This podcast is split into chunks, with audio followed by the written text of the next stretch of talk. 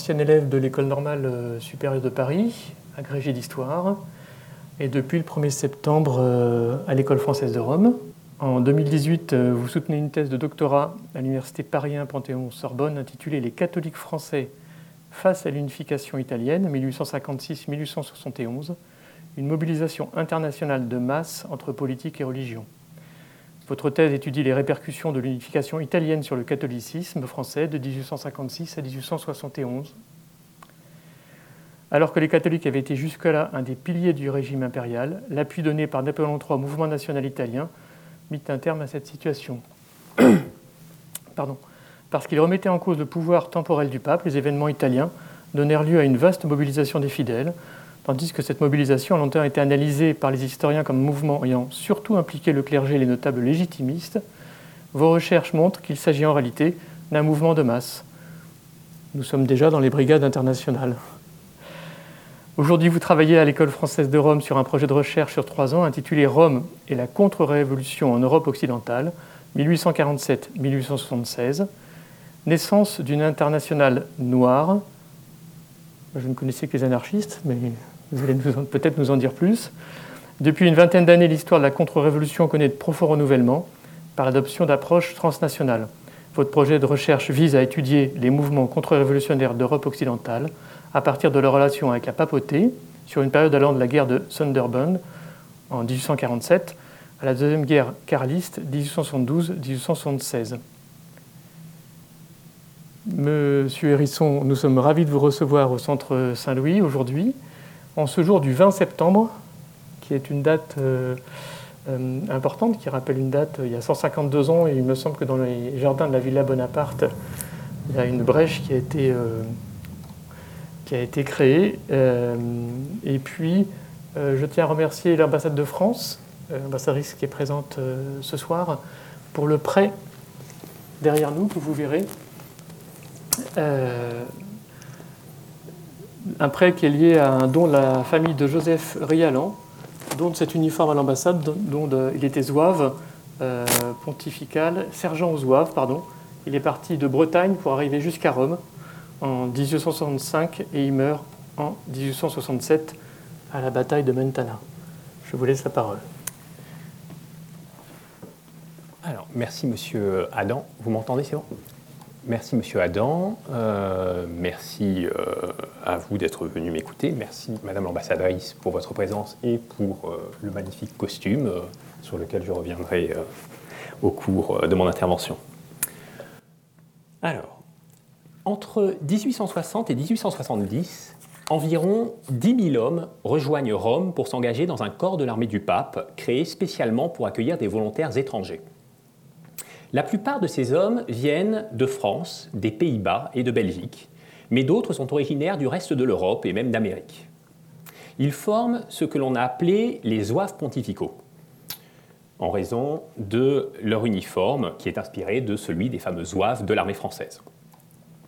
S'ils viennent à Rome, c'est pour défendre les États pontificaux dont l'existence est alors menacée par l'unification italienne en cours. Jusqu'en 1870, en effet, l'Italie est divisée en plusieurs États. Et le pape est le souverain de l'un d'eux, donc qui est centré sur la ville de Rome. Vous le voyez en violet sur cette carte. Euh, il s'étend de la ville de Rome jusqu'au nord au Romagne, donc à, la ville de Bologne. Ces, États pontificaux, ils existent depuis le 8e siècle et euh, la fameuse donation de Pépin 754 euh, et ils ont une existence ensuite euh, durable, puisqu'on considère au milieu du XIXe siècle qu'il s'agit du plus vieil État d'Europe. Ces États pontificaux, ils entrent en crise à la fin du XVIIIe siècle. D'abord en 1798, lorsque les Français font, proclamer à Rome une éphémère république, puis en 1809, lorsque l'Empire annexe Rome et fait du Latium un département français. Après la défaite de Napoléon en 1815, le pape retrouve ses États, mais le XIXe siècle est marqué par une très grande instabilité. Ces États du pape, finalement, ils disparaissent entre 1859 et 1870, au moment où le royaume de Piémont-Sardaigne réalise l'unification de l'Italie. Et c'est en relation avec ces événements qu'est créé le corps des oies pontificales. Alors même qu'ils n'ont eu qu'une existence relativement courte, de seulement dix ans, les oeuvres pontificaux ont, pendant longtemps laissé une marque profonde dans l'imaginaire catholique. Et aujourd'hui encore, plus de 150 ans après la dissolution du corps, leur mémoire n'est pas totalement euh, éteinte.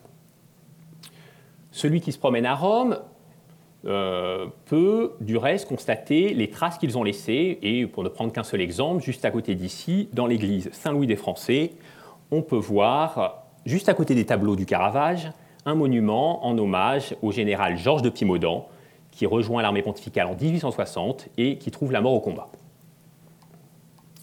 Alors, pour rentrer dans le sujet, peut-être une première question d'abord. Pourquoi s'intéresser aux oeuvres pontificaux?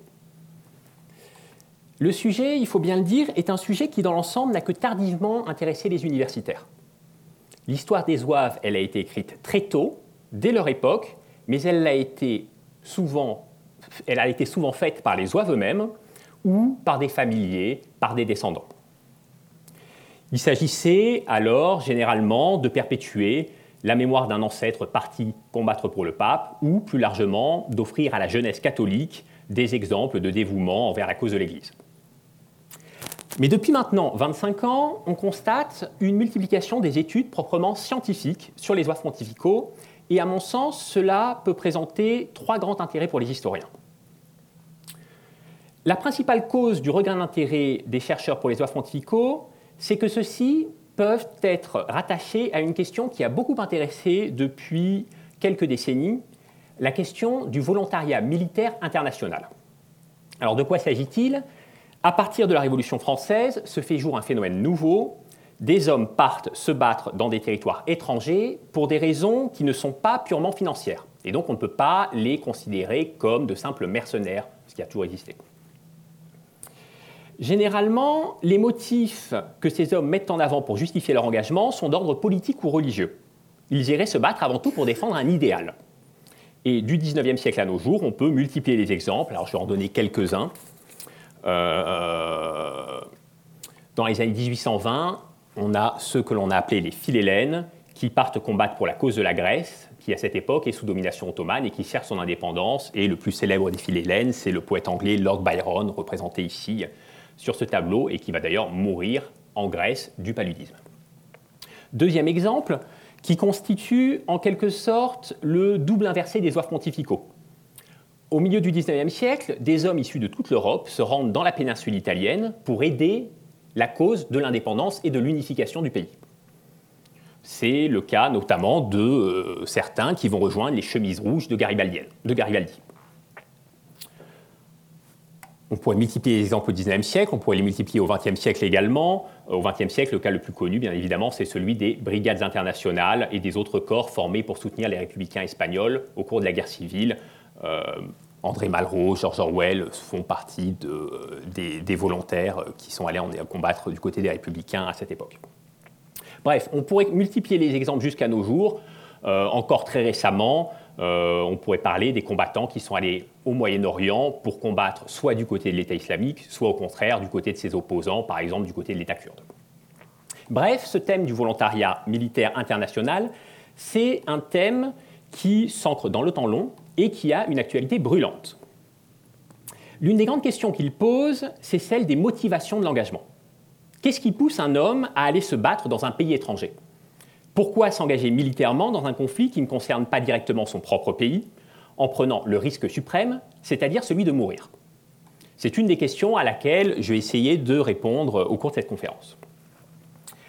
Deuxième raison pour laquelle, à mon avis, l'histoire des oeuvres pontificaux doit intéresser les historiens, elle tient cette place, elle tient euh, celle-ci euh, à leur place dans l'histoire du catholicisme. L'histoire des oeuvres pontificaux est, à mon sens, un épisode qui permet de mieux saisir un certain nombre de transformations importantes que connaît l'Église au milieu du XIXe siècle. De ce point de vue, il faut avoir en tête que pour l'histoire de l'Église, et notamment pour celle de la papauté, le milieu du XIXe siècle, c'est un moment charnière. La période, elle correspond au long pontificat de Pie IX qui s'étend entre 1846 et 1878. Et ce pontificat de Pie IX, il est marqué par plusieurs éléments. Il est marqué d'abord par, je l'ai dit tout à l'heure, la perte du pouvoir temporel de la papauté, donc la disparition des États pontificaux. Il est marqué ensuite par l'affirmation, une affirmation sans précédent de l'autorité du pape sur l'Église. Une euh, autorité euh, du pape qui euh, est notamment renforcée par la proclamation en 1870 du dogme de l'infaillibilité pontificale.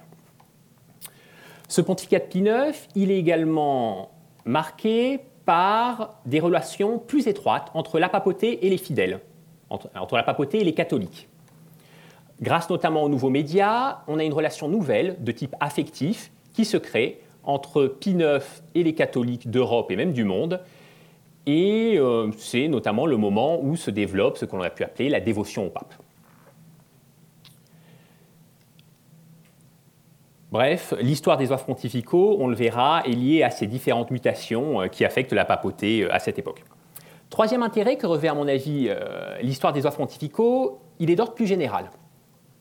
L'étude des phénomènes comme les oeuvres pontificaux permet d'analyser de manière plus nuancée, plus complexe, ce qu'a été le 19e siècle européen, qui est un siècle qu'on présente un peu souvent un peu rapidement comme le siècle des révolutions, révolution de 1830, révolution de 1848, commune de Paris, etc., qu'on présente souvent comme le siècle du triomphe du libéralisme, avec la mise en place dans la plupart des pays européens de régimes parlementaires, de constitutions, qu'on présente également comme le siècle des nationalités, avec la naissance de plusieurs États-nations, l'Italie, l'Allemagne, la Roumanie, la Serbie, on pourrait multiplier les exemples.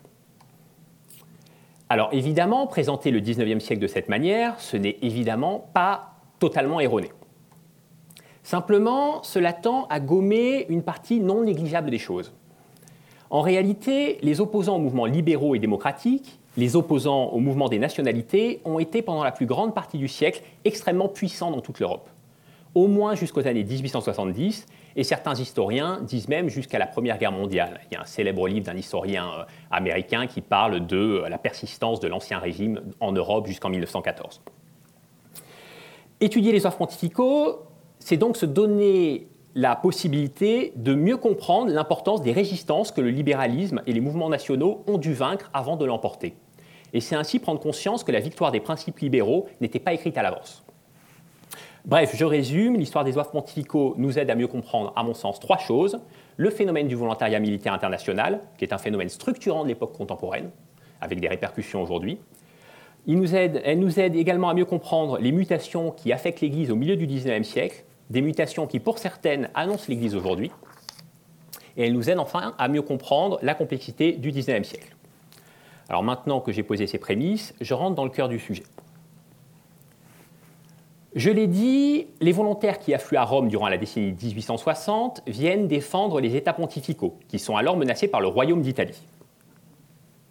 Ces États pontificaux, je les décris brièvement, ils sont composés de quatre régions principales, Rome, la capitale, donc est le Latium, l'Ombrie autour de Pérouse, les Marches autour d'Ancône, et enfin la Romagne, à l'époque on dit les Romagnes plutôt, euh, autour euh, de Bologne. Il y a également deux petits territoires qui sont annexés au sud dans le royaume des deux Siciles, les petits territoires de, Pontecorvo, euh, et de Bénévent.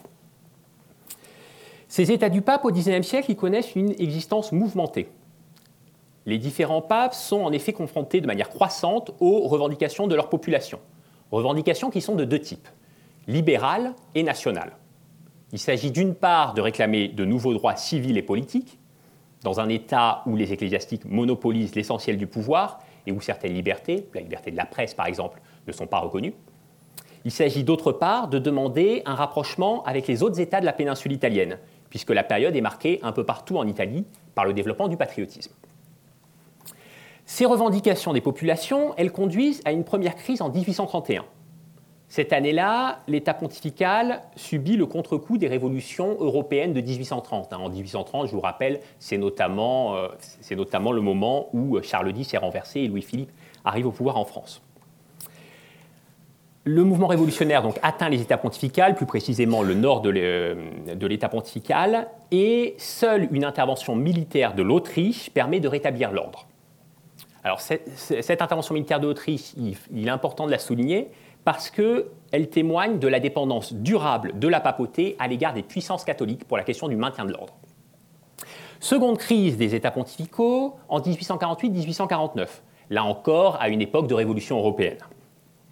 En 1848, le pape Pie IX fuit Rome pour Gaète et quelques mois plus tard, la République est proclamée dans la ville éternelle. À nouveau, il faut une intervention militaire extérieure pour rétablir l'autorité pontificale.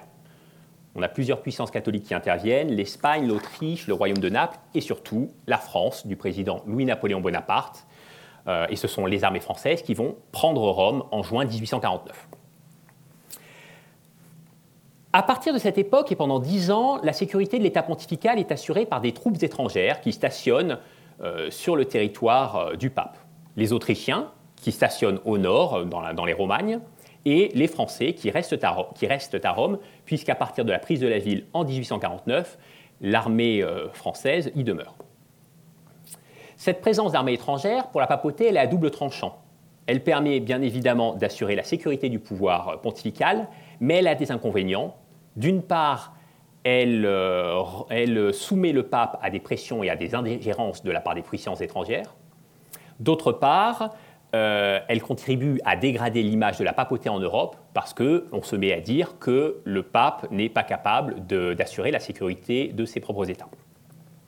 Mais dans l'ensemble, les années 1850 sont des années de relative tranquillité. La situation, elle vole en éclat en 1859, lorsque Napoléon III décide d'aider le royaume de Piémont-Sardaigne à chasser l'Autriche de la péninsule italienne. C'est le début de ce que l'on a parfois appelé la deuxième guerre d'indépendance italienne, euh, une guerre qui ne concerne pas directement la papauté. Hein. On a une alliance de la France et du Piémont face à l'Autriche, donc une guerre qui est concentrée sur le nord de la péninsule. La papauté n'est pas directement concernée, elle se déclare neutre. Simplement, au fur et à mesure des victoires de la France et du Piémont, Magenta, Solferino, euh, des troubles éclatent dans les États pontificaux. Pourquoi ils éclatent? Tout simplement parce que le corps d'occupation autrichien qui se trouvait dans les Romagnes, au fur et à mesure des défaites de l'Autriche, euh, est rapatrié sur le territoire et les Romagnols en profitent pour s'insurger. En juin 1859, donc, on a une insurrection des Romagnes qui demande leur rattachement au royaume du Piémont, qui à cette époque-là est en train d'unifier toute l'Italie du Nord. Et la papauté s'avère incapable de rétablir seule son autorité. À la fin de la guerre, ni la France ni l'Autriche ne se montrent disposés à l'aider, ce qui fait qu'à la fin de l'année 59, la papauté a perdu les Romagnes, c'est-à-dire la province la plus riche euh, du territoire pontifical. C'est à ce moment-là que Pie IX prend une décision qui va s'avérer déterminante pour les dix prochaines années. Jusque-là, je l'ai dit, l'État pontifical avait fait reposer sa sécurité sur la protection des puissances catholiques en premier lieu l'Autriche et la France. La guerre d'Italie a cependant rendu cette situation très précaire. D'une part, la défaite de l'Autriche euh, la détourne provisoirement au moins des affaires italiennes, et en plus l'Autriche, depuis la perte des Romagnes par le pape, n'a plus de frontières directes avec euh, la papauté. Euh, d'autre part, la politique française en Italie est ambiguë. D'un côté, Napoléon III doit satisfaire l'opinion publique catholique en France, qui s'inquiète du sort de la papauté, et donc il ne peut pas permettre que le pape soit chassé de Rome, mais d'un autre côté, l'empereur nourrit des sympathies pour la cause italienne. Bref, ni l'Autriche ni la France n'apparaissent à cette époque-là comme des alliés sûrs pour la papauté, et à Rome, on va assister à cette époque à l'affrontement de deux lignes. La première, elle est incarnée par le cardinal Antonelli, qui est depuis 1848 le secrétaire d'État de Pie IX, c'est-à-dire une sorte de Premier ministre et de ministre des Affaires étrangères. Antonelli veut poursuivre la politique qu'il a conduite dans les années 1850. Il considère que l'État pontifical est trop petit pour pouvoir assurer lui-même sa sécurité, qu'il est par conséquent inutile de chercher à renforcer l'armée du pape et qu'il faut continuer à s'appuyer sur les puissances catholiques. Hein. Il a une phrase célèbre, la force des petits États est tout entière pour ce qui regarde les agressions du dehors dans les garanties du droit international. Et leur armée ne peut avoir d'autre but ni d'autre effet que de maintenir l'ordre à l'intérieur. Face à Antonelli, une seconde ligne se fait jour, représentée par un prélat belge, monseigneur de Mérode. Mérode, c'est un personnage intéressant, notamment parce qu'avant de devenir prêtre, il a été soldat, et il a notamment participé au sein de l'armée française à la conquête de l'Algérie. C'est par ailleurs un homme qui est proche d'un certain nombre d'opposants à Napoléon III en France. Pour ceux qui connaissent un peu l'histoire du XIXe siècle, Mérode, c'est le beau-frère de Montalembert. Et par conséquent, Mérode considère qu'il est illusoire de faire reposer la sécurité des États du pape sur l'aide de la France. À propos de Napoléon III, il a cette phrase L'empereur nous soutient comme une maison qu'on était pour la démolir. Bref, puisque le Saint-Siège ne peut compter sur l'aide des puissances catholiques, Mérode est favorable à une réorganisation de l'armée pontificale qui doit la rendre à même de défendre seule les États de l'Église. À la fin de l'année 1859, Mérode réussit à convaincre Pie IX de faire appel pour réorganiser l'armée pontificale à un général français, le général de la Mauricière. La Mauricière avait été un des principaux euh, généraux de l'armée d'Afrique, et c'est à cette occasion que Mérode l'avait rencontré. Il accepte de prendre le commandement de l'armée pontificale, à condition de n'avoir jamais à combattre les Français, et il arrive à Rome au début du mois d'avril pour prendre son commandement. À la même époque, Mérode est nommé pro-ministre des armes par Pie IX, autrement dit, la ligne du secrétaire d'État Antonelli est vaincue et on s'achemine vers une réorganisation de l'armée pontificale. Comme il est difficile pour réorganiser l'armée pontificale de recourir à la, conscription, qui risquerait d'accroître encore davantage le mécontentement des sujets pontificaux, on décide de faire appel à des soldats étrangers. C'est à cette époque donc qu'arrivent des volontaires originaires de divers pays, à cette époque-là principalement de France, de Belgique et d'Irlande. En ce qui concerne les Français, qui sont les plus nombreux, il s'agit alors surtout de membres de l'aristocratie légitimiste. Autrement dit, il s'agit de nobles qui sont des opposants à Napoléon III et qui sont favorables au retour sur le trône de France de la dynastie des Bourbons. Ces hommes sont par ailleurs, pour certains d'entre eux, des militaires qui, par le passé, ont quitté la France justement pour ne pas avoir à servir Louis-Philippe puis euh, Napoléon III. C'est le cas par exemple de Georges de Pimodan, dont, j'ai parlé tout à l'heure. C'est le cas également d'Athanase de Charette, qui, donc euh, Georges de Pimodan avait euh, servi, excusez-moi, comme officier dans l'armée autrichienne, et Athanase de Charette, lui, a servi comme officier dans l'armée du duc de Modène. C'est par ailleurs le petit-neveu d'un des principaux généraux de l'insurrection vendéenne pendant la Révolution française. Les volontaires qui arrivent à Rome sont enrôlés dans différents corps de l'armée pontificale, dont la plupart sont créés spécialement à ce moment-là pour les accueillir. On a trois corps principaux qu'on peut citer, le bataillon des tirailleurs pontificaux, qu'on appelle aussi le bataillon franco-belge, en raison de la provenance de ses troupes, un corps de cavalerie légère, sur lequel je ne vais pas m'apesantir, et enfin le bataillon de Saint-Patrick, qui accueille, comme son nom l'indique, les Irlandais. La grande majorité des volontaires français rejoint le bataillon des tirailleurs pontificaux. Son son commandant Louis de Bec de Lièvre lui donne à cette époque-là un uniforme, celui que vous voyez euh, derrière moi, un uniforme d'un type bien particulier. Euh, puisqu'il est euh, inspiré à la fois de celui des zouaves de l'armée française, qui sont à cette époque-là un des corps les plus prestigieux de l'armée française, et il s'inspire également en partie de celui euh, de l'infanterie des autres troupes d'infanterie de l'armée française. C'est de cet uniforme que les volontaires tirent le surnom qui va, qui va assurer leur renommée, celui de zouaves pontificaux. Donc cet uniforme, vous le voyez, il est constitué d'une tenue euh, gris-bleu, avec une veste à sous-tache rouge, un pantalon bouffant à l'orientale et une ceinture rouge. Donc c'est un uniforme qui est encore une fois à l'oriental, et on raconte que tout le monde ne l'a pas apprécié à Rome. Euh, je pense que, à mon avis, la phrase est apocryphe, mais beaucoup d'historiens rapportent le mot d'un cardinal qui aurait dit qu'il fallait bien être français pour avoir eu l'idée d'habiller en musulmans les soldats du pape. Au bout de quelques mois seulement, les volontaires vont devoir combattre. La deuxième étape du démantèlement de l'État pontifical survient en effet dès 1860. Alors je rappelle brièvement les, événements, mais je suis obligé euh, de le faire. Euh, en mai 1860, Garibaldi lance sa fameuse expédition des Mille. Il est encouragé en sous-main par le Piémont-Sardaigne et il va débarquer en Sicile, hein, c'est la flèche euh, marron que vous voyez sur la carte. Il va débarquer en Sicile et il commence alors la conquête du royaume de Naples. Cette conquête, elle avance assez rapidement et dans le but officiel de rétablir l'ordre en Italie du Sud et d'empêcher notamment une proclamation de la République par les Garibaldiens, l'armée piémontaise décide d'intervenir. Seulement, comme vous pouvez le voir sur la carte, pour rejoindre le royaume des deux Siciles depuis l'Italie du Nord, il faut nécessairement traverser l'État pontifical.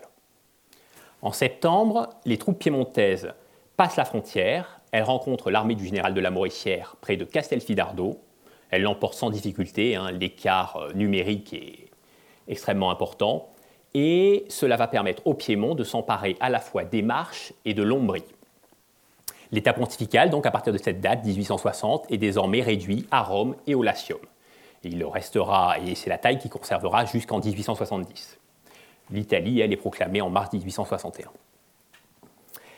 À la suite de sa défaite, la Mauricière rentre en France et plusieurs des corps de l'armée pontificale qui accueillaient les volontaires étrangers sont dissous.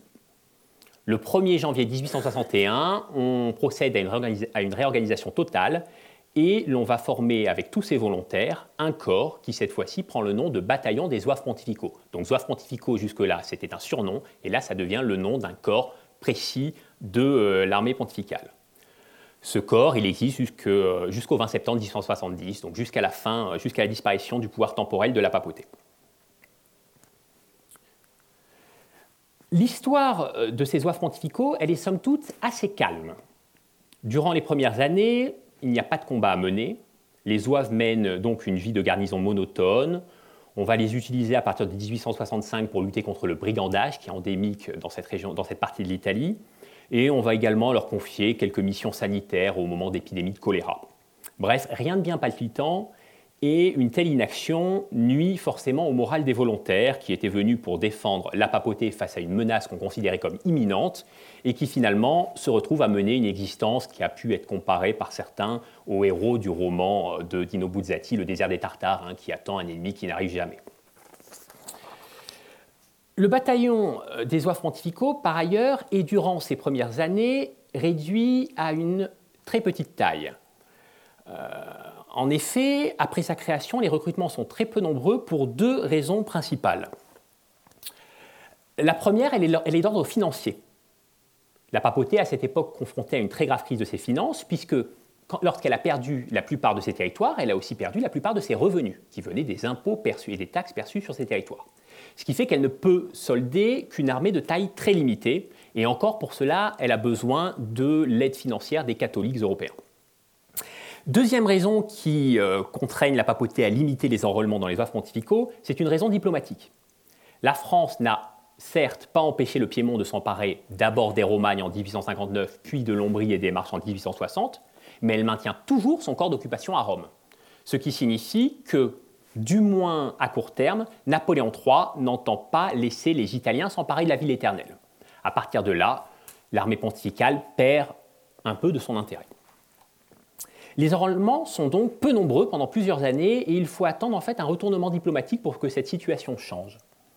En septembre 1864, la France signe une convention avec l'Italie et en échange de la promesse de l'Italie de ne, pas tenter de coup de force pour s'emparer de Rome, la France s'engage à retirer les troupes de sa ses troupes de la, ville, dans un délai de deux ans. Comme la papauté ne fait pas confiance à l'Italie, l'une des conséquences de cette convention de septembre, c'est le renouveau euh, du recrutement euh, en faveur des oeuvres pontificaux qui, à partir de 1865-1866, euh, connaissent une hausse importante. Cette hausse permet d'ailleurs de transformer le bataillon en un régiment en janvier 67. À l'automne 67, le coup de force tant redouté par la papauté a lieu. L'armée italienne ne franchit pas la frontière de l'État pontifical parce qu'il ne faut pas donner l'impression que la Convention de septembre est violée.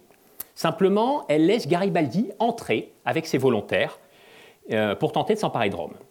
L'armée pontificale résiste, les Zouaves jouent dans la campagne un rôle important, et surtout, Napoléon III décide de prendre la défense du pape, et il renvoie le corps expéditionnaire français dans les États pontificaux. Les Garibaldiens sont vaincus par l'armée du pape et l'armée française à Mentana le 3 novembre 1867, et il s'agit là en fait de la principale victoire dans l'histoire des Zouaves pontificaux, même si en réalité elle est surtout due à l'intervention de l'armée française davantage qu'à celle, euh, celle des Zouaves. Quoi qu'il en soit, ce coup de force de Garibaldi a des conséquences importantes. Il contribue d'abord à resserrer les catholiques du monde entier autour de la papauté menacée. Dans les mois qui suivent Mentana, les opinions catholiques effrayées se, remobilisent massivement et envoient des combattants et de l'argent à Rome. Plus de 1000 hommes rejoignent ainsi l'armée pontificale en novembre 67, 1000 autres en décembre, ce qui représente des chiffres absolument considérables. Des régions qui jusque-là étaient restées en retrait dans l'aide à la papauté se mobilisent désormais. C'est le cas par exemple du Québec. Du Québec où le, clergé réussit à recruter plusieurs centaines d'hommes pour euh, les envoyer à Rome. Voilà, donc ce qui fait qu'à la fin de l'année 70, lorsque les Italiens s'emparent de Rome, le régiment des oeuvres pontificaux est un des principaux euh, régiments de l'armée pontificale. On considère que sur 13 000 soldats de la papauté à cette époque-là, environ 3 000 appartiennent aux zouaves. Donc c'est vraiment une, une des forces majeures de l'armée pontificale. Alors d'où viennent ces zouaves pontificaux? Ces zouaves pontificaux, initialement, ils sont dominés par l'élément français, mais au fur et à mesure des années, cette situation change et le corps va s'internationaliser. Pour l'ensemble de la décennie 1860, on compte ainsi 3200 Français, 3100 Néerlandais, ce qui au passage rappelle l'importance de la population catholique dans les Pays-Bas, qu'on a souvent tendance à oublier, 1600 Belges, qui sont principalement des Flamands, donc des personnes qui ne parlent pas français, ce qui va avoir un certain nombre de problèmes pour la communication, notamment avec les officiers, qui sont principalement eux des Français. Ces trois nationalités représentent 80% des oeuvres pontificaux. Et bon, les Français, je l'ai dit, dominent numériquement, mais il va de soi que si on rapporte ces chiffres à la population des pays, la population respective des pays, c'est surtout euh, la part des Pays-Bas qui est particulièrement importante. Hein. Plus généralement, on peut noter que 95% des oies viennent d'Europe, en plus des trois États que j'ai cités, les États allemands, l'Angleterre, l'Irlande, l'Espagne, etc. Mais certains zouaves viennent de plus loin. Les Canadiens, dont j'ai parlé tout à l'heure, sont 500. Il s'agit plus précisément de Canadiens français, donc ce qu'on appellerait aujourd'hui des Québécois, et on trouverait aussi, mais en nombre très limité, des zouaves qui viennent des États-Unis, du Mexique, du Brésil, d'Australie, d'Égypte, etc.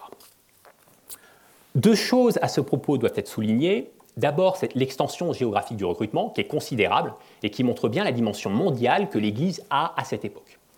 Surtout, il faut souligner le nombre des recrues, qui lui aussi est considérable. J'ai dit tout à l'heure, en commençant cette conférence, que le phénomène du volontariat militaire international est un phénomène dont on connaît de nombreuses occurrences au XIXe siècle, et que de ce point de vue-là, les zouaves ne sont pas très originaux. Ce qui, par contre, distingue radicalement les zouaves pontificaux des autres expériences de volontariat au XIXe siècle, c'est leur nombre. Les zouaves sont 10 000. À titre de comparaison, les, combattants philélènes dont j'ai parlé tout à l'heure, ils n'étaient que quelques dizaines. Et dans la plupart des cas de volontariat militaire international au XIXe siècle, les hommes concernés sont quelques dizaines, au mieux quelques centaines. Donc à ma connaissance, il n'y a vraiment aucun, aucun phénomène de volontariat militaire international qui soit comparable sur le plan quantitatif aux zouaves pontificaux à cette époque. Cette situation, elle est intéressante parce qu'elle montre l'influence que conserve la papauté à cette époque à rebours du cliché selon lequel elle serait une institution en déclin, qui pâtirait à la fois d'une baisse générale de la pratique religieuse et euh, des mesures de laïcisation prises par euh, un certain nombre de gouvernements.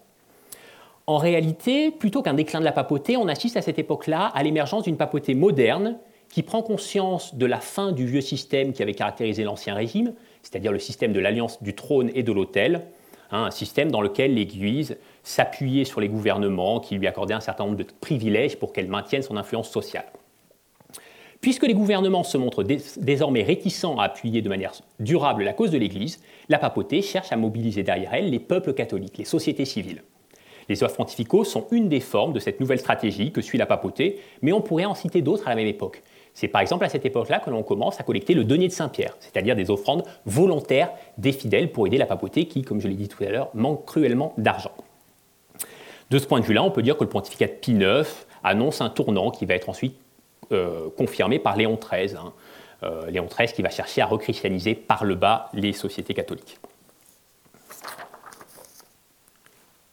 À quelle classe sociale appartiennent euh, ces oies pontificaux maintenant? J'irai un peu plus vite. Euh, pendant longtemps, les historiens, notamment français, ont réduit les oeuvres pontificaux à un groupe issu de la noblesse et sans véritable assise populaire. Alors il s'agit d'un lieu commun ancien qui reproduit les accusations qui étaient faites à l'époque par les adversaires de la papauté, et euh, un lieu commun qui était, favorisé en effet par la, présence au sein des oeuvres, et notamment au sein de leurs officiers, euh, de grands noms de l'armorial français. Je l'ai dit tout à l'heure, les premiers volontaires français à rejoindre l'armée du pape dans les rangs du bataillon franco-belge, ce sont d'ailleurs assez largement des aristocrates. On raconte d'ailleurs euh, à ce sujet qu'à l'issue de la bataille de Castelfidardo, donc en 1860, un officier piémontais, voyant la liste des blessés français lors de la bataille, se serait écrié On croirait une liste d'invités à un bal sous Louis XIV.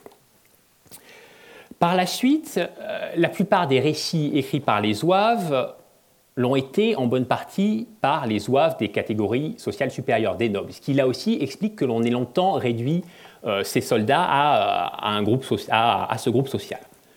Cependant, si on regarde les archives, la situation est tout autre. On se rend compte que l'origine sociale des volontaires est beaucoup plus contrastée. c'est très clairement le cas chez les Hollandais et chez les Belges, où dominent les paysans, les artisans, euh, les membres, on va dire, des catégories euh, populaires, et même chez les oies français, où l'élément aristocratique est plus important que dans les États voisins, on note que euh, les classes supérieures de la société sont en fait minoritaires. Je le disais tout à l'heure, l'une des questions centrales qui se pose à propos du phénomène du volontariat international, c'est celle des motivations de l'engagement. Quelles sont les raisons qui poussent des hommes à faire des centaines, des milliers de kilomètres dans des conditions parfois difficiles pour aller risquer leur vie pour les États du pape Autrement dit, pour reprendre la jolie formule d'un historien belge, pour quelles raisons aller faire le zouave à Rome? Cette question, elle a été très tôt l'objet de vifs débats, parce que la réponse qu'on lui donne peut avoir des implications politiques. D'un côté, les défenseurs de la papauté ont présenté les zouaves comme des croisés modernes venus à Rome pour défendre de manière purement désintéressée un idéal religieux. De l'autre côté, les partisans de l'Italie ont dénoncé les zouaves comme des mercenaires venus dans la ville éternelle dans l'unique but de s'enrichir.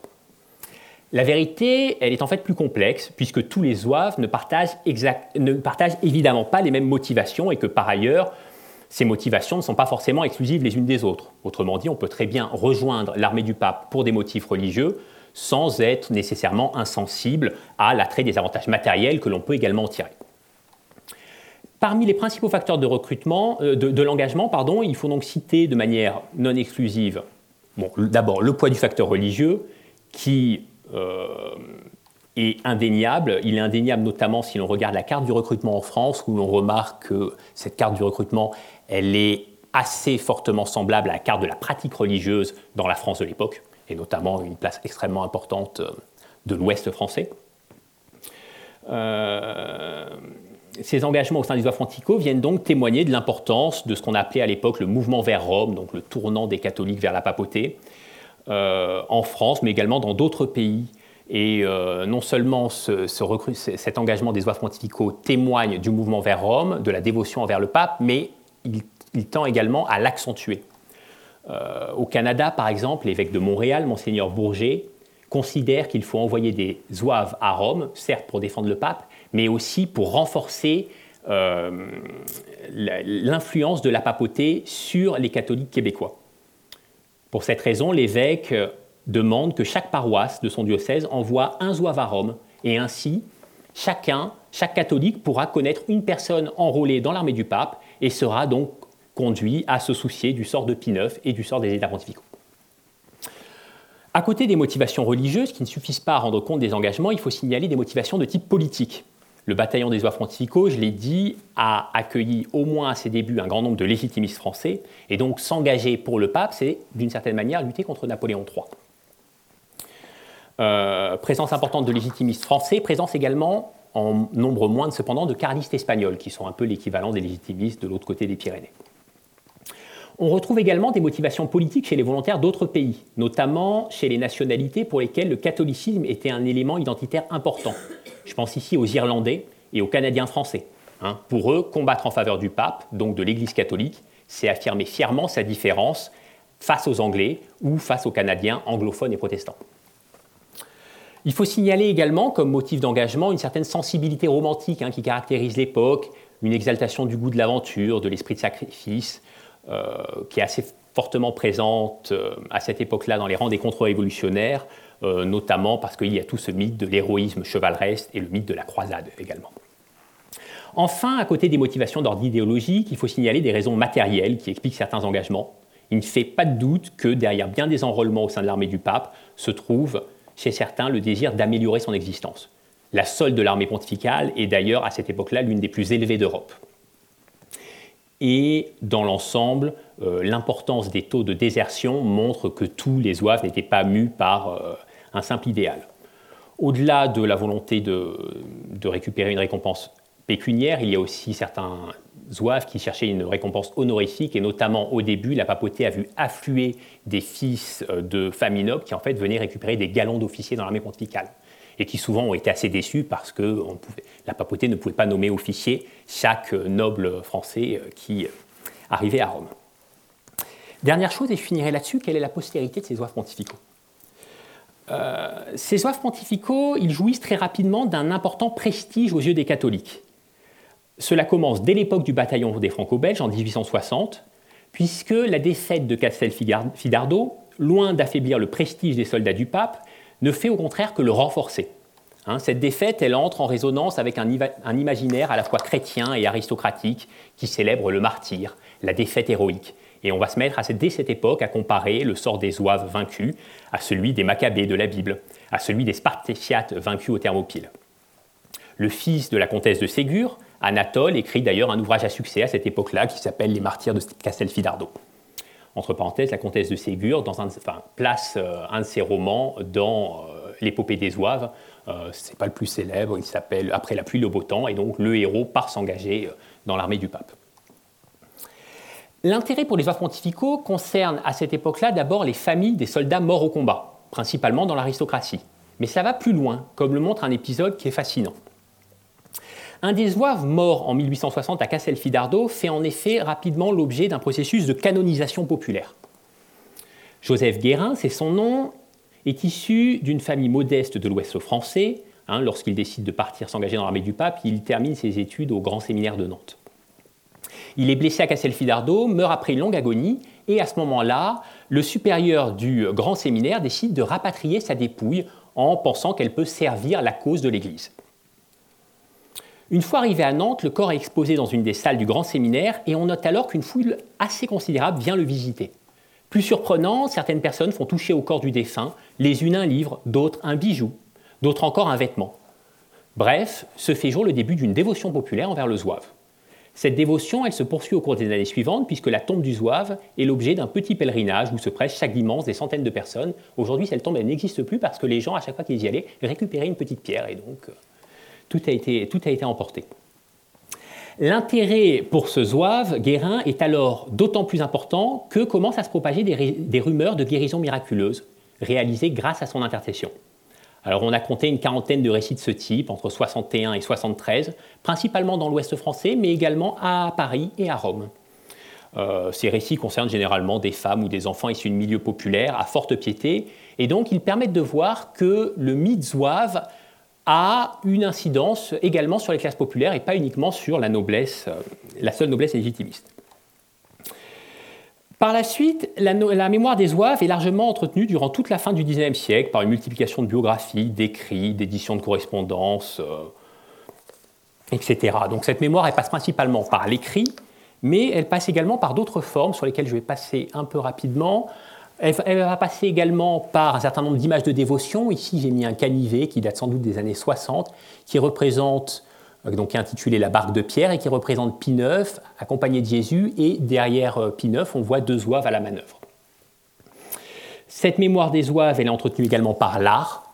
Euh, on a en France un certain nombre d'églises qui ont des vitraux qui représentent des zouaves pontificaux. Ici, je vous ai mis la rosace, la mauricière de l'église Saint-Philbert de Grandlieu et le cœur de cette rosace euh, enfin, euh, représente une scène où le pape Pie IX donne à la Mauricière son épée de commandement. Plus original encore, euh, cette mémoire des oives est entretenue également par le nom des rues. Si vous allez dans l'Aveyron aujourd'hui, il y a une petite commune qui s'appelle Requista et qui possède une place du Vatican qui est intitulée ainsi parce qu'un de ses habitants était allé se combattre dans l'armée du pape. Au cours de la deuxième partie du XXe siècle, et j'en finirai par cela, euh, en même temps que la pratique religieuse connaît une forte baisse dans la plupart des pays européens, la mémoire des oeuvres pontificaux tend à s'effacer. Elle est cependant aujourd'hui loin d'être totalement éteinte et je vais donner quelques exemples très contemporains. Premier exemple, c'est l'existence aux Pays-Bas d'un musée des oeuvres qui, de ce que je peux voir d'après les commentaires sur euh, certains sites internet, a un certain succès, donc le musée des oeuvres d'Udenbusch. Autre chose qui montre que cette mémoire des oeuvres, elle existe toujours euh, de manière assez importante, c'est l'existence d'associations de, descendants des oeuvres. Alors en France, on a une association de ce type qui existe et qui édite même un bulletin qui s'appelle l'Avant-Garde. C'était le nom du bulletin qu'avaient créé les oeuvres pontificaux à leur retour en France.